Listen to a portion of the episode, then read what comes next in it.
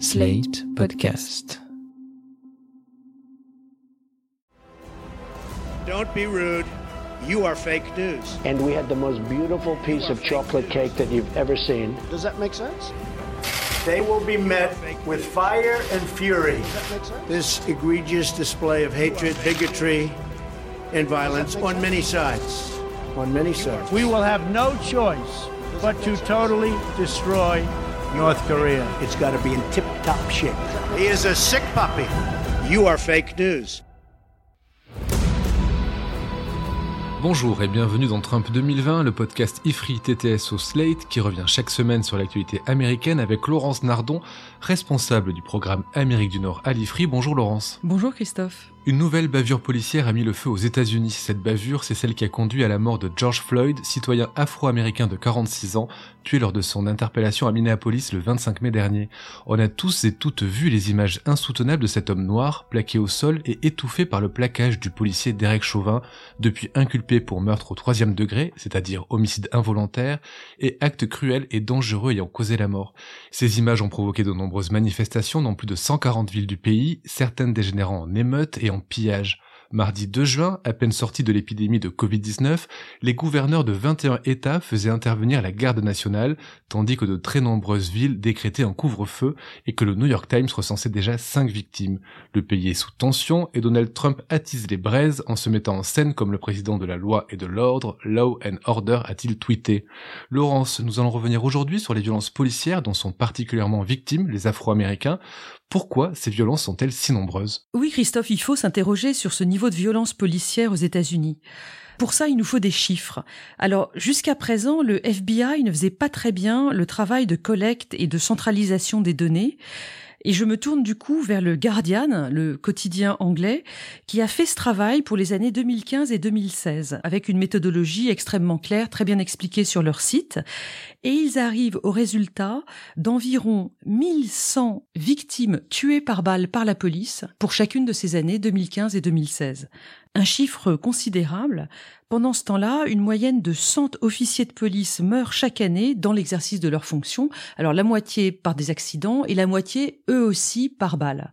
Ces chiffres-là, en revanche, sont fournis par le FBI. Mais pourquoi on atteint des chiffres aussi élevés? Eh ben, c'est difficile à dire. C'est vrai que la société américaine semble imprégnée de violence depuis les origines. Contre les Amérindiens, déjà, ensuite la guerre d'indépendance et jusqu'à la guerre de sécession qui a été la première guerre moderne, la guerre totale, et qui a fait 620 000 victimes. L'Europe a elle aussi connu de nombreuses guerres et pourtant nos sociétés ne sont pas aussi violentes. Et oui, très juste. Alors peut-être qu'il faut voir du côté de la vie quotidienne des pionniers, ceux qui ont fait la conquête de l'Ouest.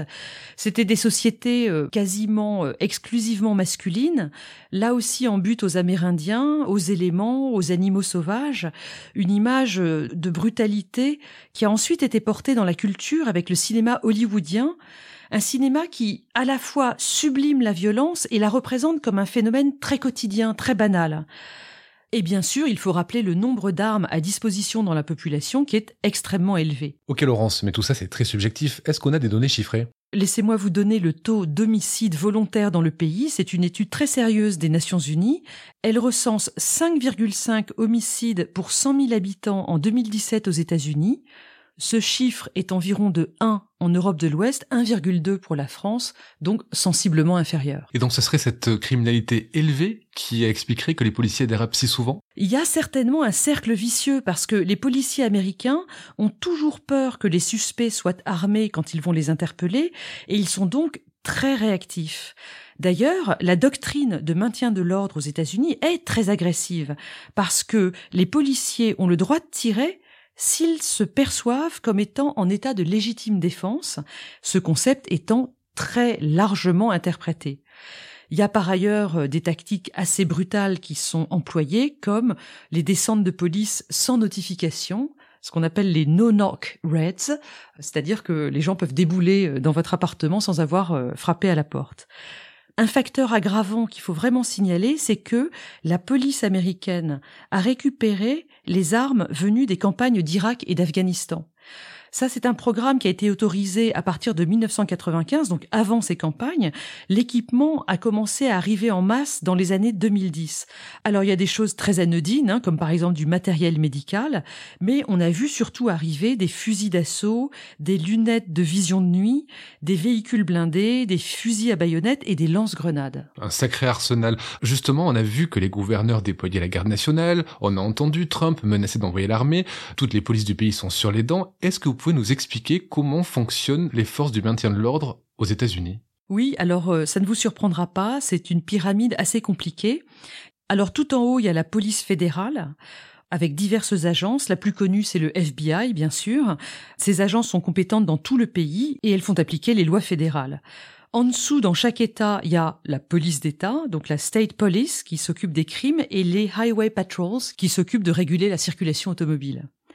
Ces deux branches sont représentées par ce qu'on appelle les State Troopers.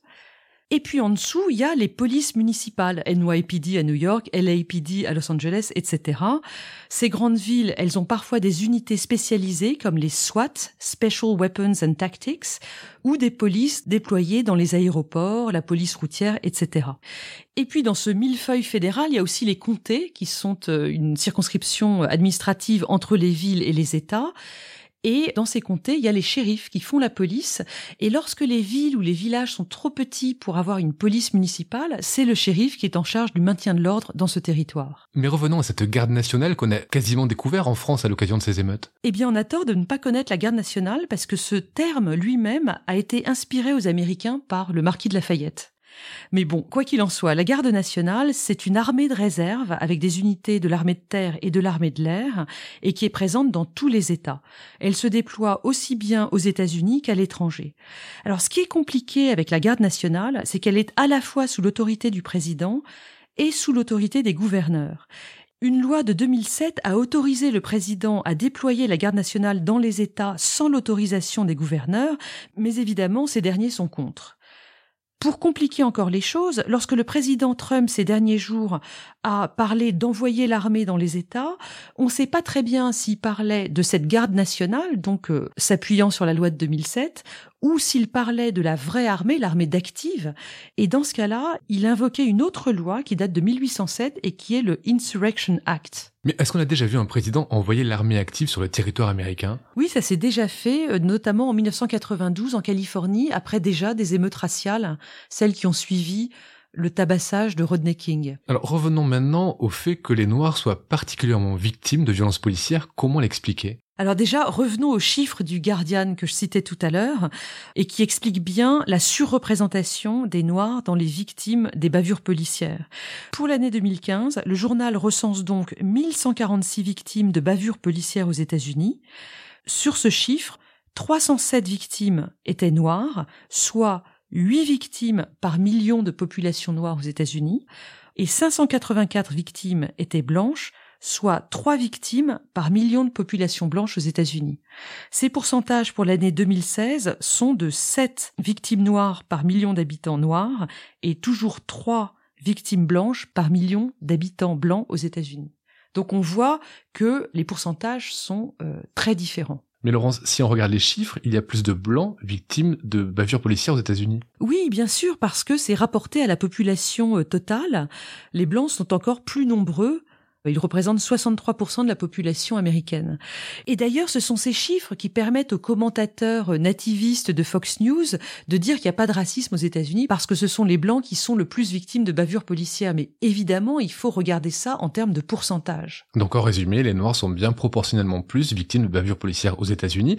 Est-ce que ça veut dire que la société américaine est raciste? Bah de toute évidence, il faut se poser la question, et c'est vrai que la communauté noire aux États-Unis, qui a été victime de l'esclavage jusqu'en 1865, puis du système de ségrégation Jim Crow jusqu'en 1965, reste victime jusqu'à aujourd'hui d'actes racistes réguliers. Et d'ailleurs, il y a peut-être eu une aggravation de ce phénomène dans les années récentes, parce que avec la séquence Obama-Trump, on a un peu la double peine.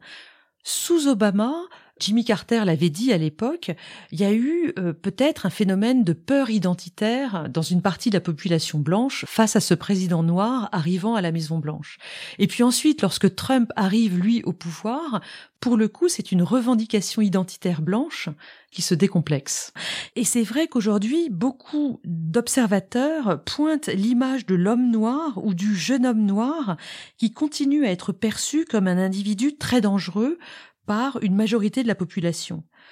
Lorsque Trayvon Martin s'était fait assassiner par un vigile en 2012, Obama avait évoqué le fait que s'il avait eu un fils, il aurait peur pour lui et toutes les mères afro-américaines aux États-Unis conseillent à leurs jeunes garçons de ne pas courir, de ne pas mettre la capuche de leur sweatshirt, de montrer leurs mains en toute occasion pour ne pas avoir de problème. On est quand même dans une situation euh, très dangereuse pour beaucoup de ces jeunes noirs aux États-Unis aujourd'hui.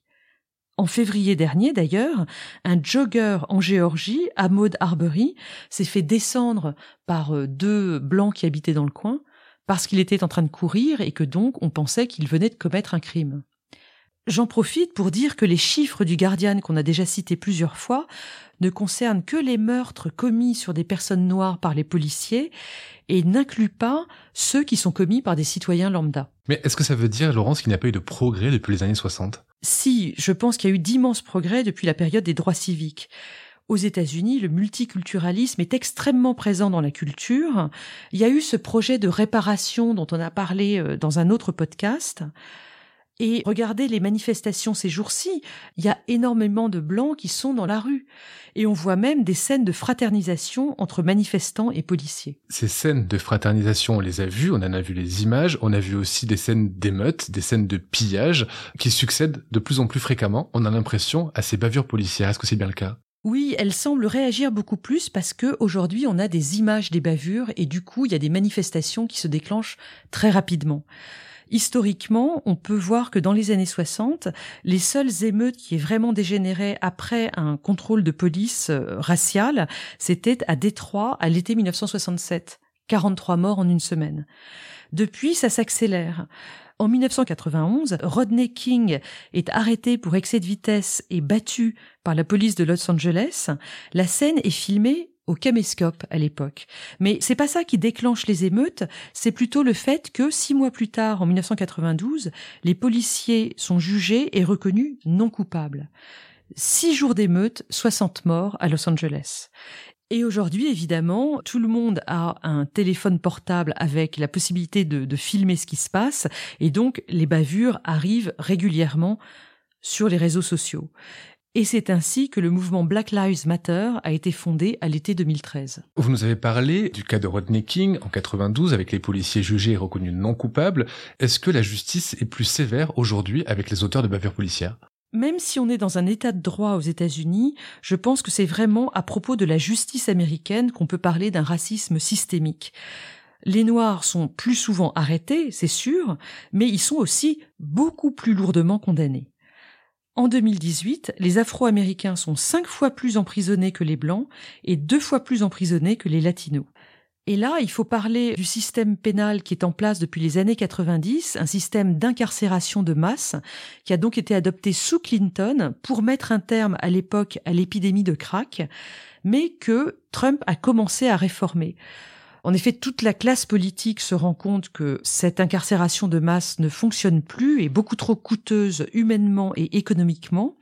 Et donc, tous les élus du Congrès, de manière bipartisane, ont voté en décembre 2018 le First Step Act, qui est une première phase de réforme qui normalement doit être suivie par une seconde phase. Ok, Trump a enclenché cette réforme, mais ces derniers jours, on voit un Donald Trump très martial, très autoritaire. Oui, c'est sûr que euh, dans la crise actuelle après la mort de George Floyd, le président ne montre aucune empathie. De toute manière, c'est pas vraiment son truc.